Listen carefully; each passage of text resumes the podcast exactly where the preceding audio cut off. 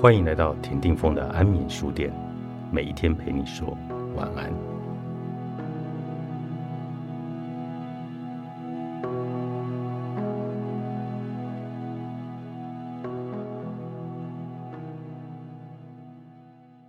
我们无法将光亮处与阴暗处的交接点清楚的划分开来，因为这两者是如此的接近彼此，就像发展对空性的觉知一样。学习体会新的明性是一个渐进的过程。首先，你掌握到这一点，慢慢的对知越来越熟悉，之后就持续不断的训练这种认知力。有些典籍将这种缓慢的认知过程比喻为老牛撒尿，这是个很好很实际的形容。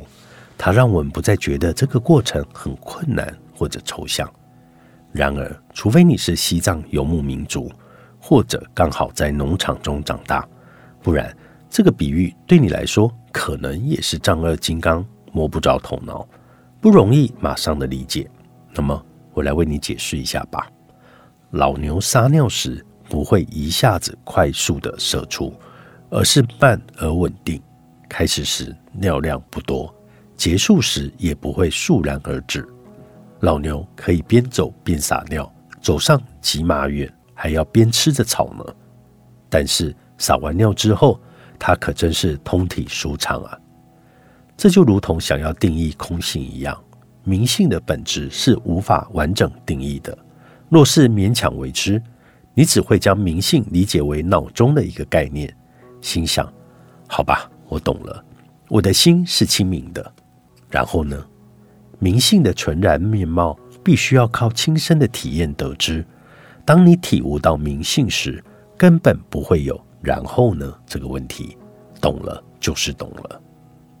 想一想，试图描述某一种超越语言文字所能形容的东西，是多么的困难啊！这样，你大概可以稍稍的体会到，佛陀对学生解说新的本质时，必须面对的是什么样的挑战。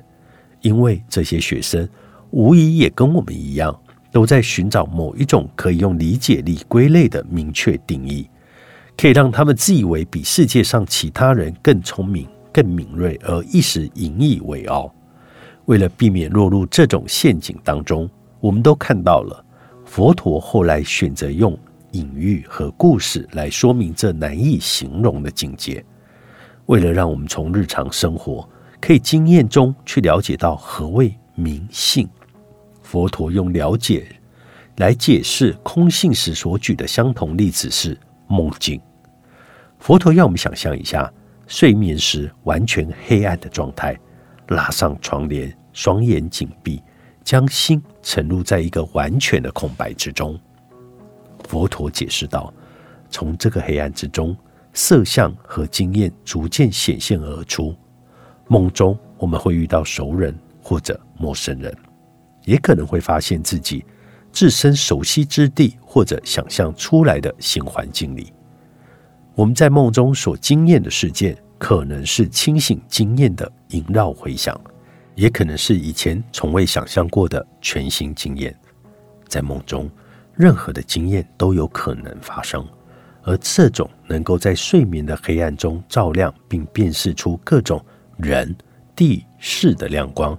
就是新的清净明性层面，梦境的例子和真实的明性的认知之间主要的差别在于，我们大部分人连在梦境中，都还是会在自与他这个地点事件之间来做分别，但真正认出明性之后，我们就不会再有这种分别，因为本然的心是没有这种分别的，它并不是我在此处体验明性。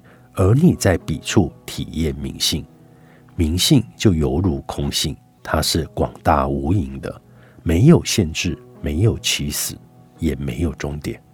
我们越深入检视自心，就越不可能在自心结束与他心开始之间找到这个清楚的分界线。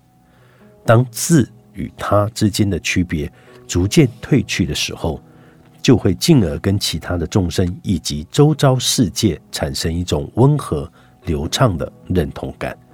透过这样的融合感，我们就会开始体认到，这个世界毕竟没有那么可怕，敌人其实也并非敌人，他们也跟我们一样渴望快乐，并且尽其所能的追寻快乐，而且每一个人都具有洞察力、理解力与智慧去看透外显的差异，进而能够发掘能够利益自己也能够利益他人的方法。